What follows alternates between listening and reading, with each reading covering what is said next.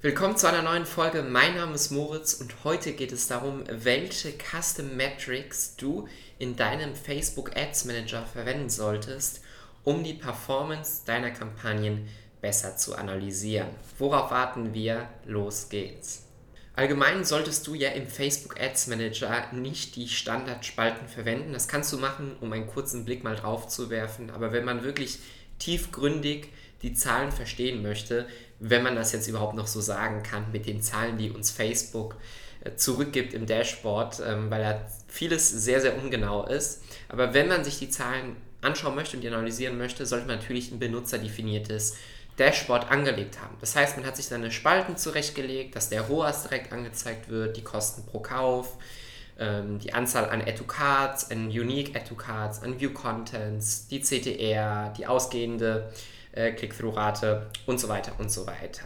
Neben den Standardmetriken und auch den Kennzahlen, die du in deinem Dashboard natürlich angezeigt haben kannst, empfehle ich dir auch sehr, dass du Custom-Metriken verwendest, also benutzerdefinierte Metriken, die du selber durch eine Formel anlegst und dadurch noch einen besseren Einblick in deine Werbeanzeigen hinein bekommst.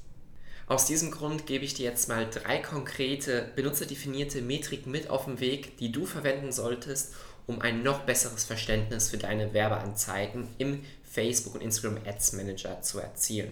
Und das erste, was wir hier hätten, wäre der Average Order Value, also dein durchschnittlicher Bestellwert. Und dafür legst du einfach eine Custom Metric an, das heißt, du gehst auf deine Spalten, Spalten bearbeiten und dann kannst du oben eine benutzerdefinierte Metrik hinzufügen, eine benutzerdefinierte Kennzahl und dort trägst du einfach den Purchase, Value, Purchase Conversion Value ein, geteilt durch den durch die Anzahl an Purchases, die du bei dir hattest. Ja, also geteilt durch die Anzahl an Conversions, an Käufen, die bei dir waren. Und dadurch erfährst du, was der durchschnittliche Bestellwert deiner Bestellung ist.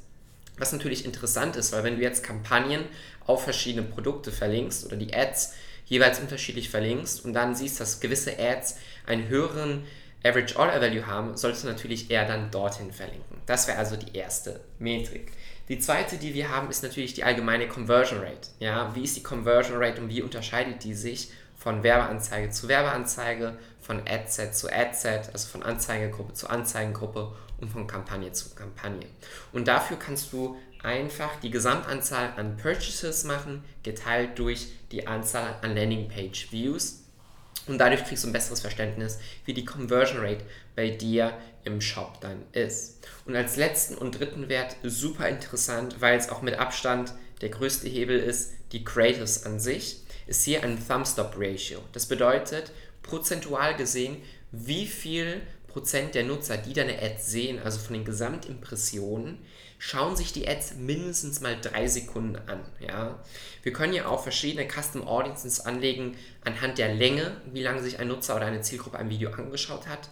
Mindestens drei Sekunden, mindestens äh, 90 Prozent und so weiter und so weiter. Aber wir sagen ja allgemein, dass wir versuchen, innerhalb dieser ersten drei Sekunden wirklich das Interesse der Zielgruppe zu wecken, dass sie sich dieses Video anschauen und dann bis zum Ende fortführen und dann auf die Ad draufklicken.